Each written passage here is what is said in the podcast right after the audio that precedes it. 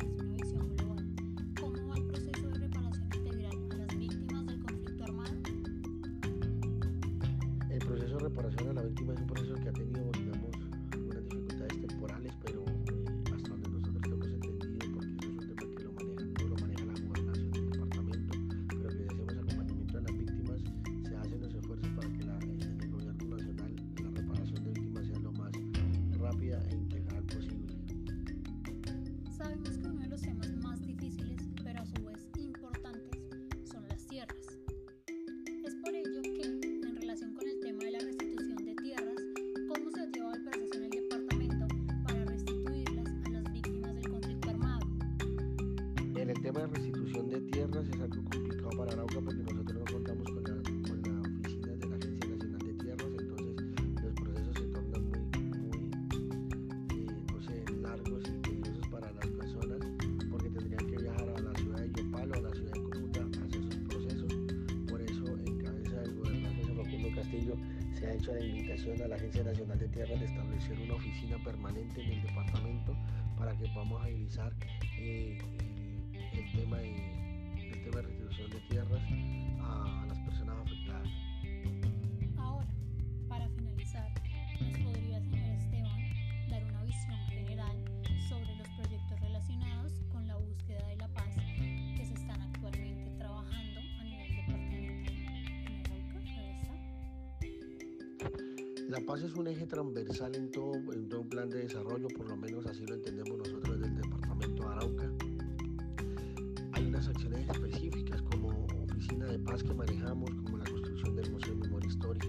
Paz, el Observatorio de Derechos Humanos, el Observatorio de Paz, eh, también el apoyo a proyectos productivos a personas reincorporadas, pero a su vez también la paz va muy de la mano de los derechos humanos y el derecho internacional humanitario. Y en ese orden entonces es importante establecer que hay que seguir creando las estrategias y pro- y proyectos que nos permitan eh, defender los derechos humanos, garantizar no la violación del derecho internacional humanitario, pero sobre todo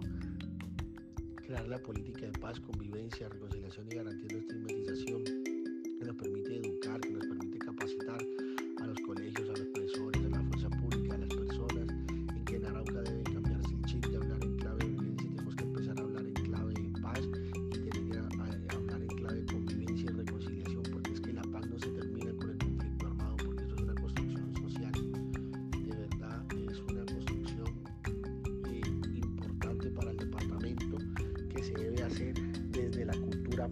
ciudadano, desde las personas eh, en su corazón, en sus hogares, en sus amigos, en el trabajo. Entonces, digamos que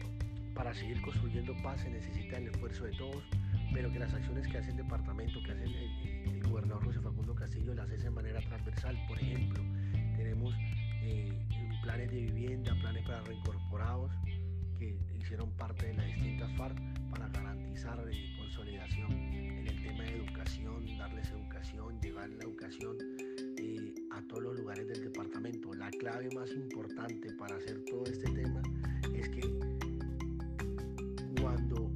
existieron o que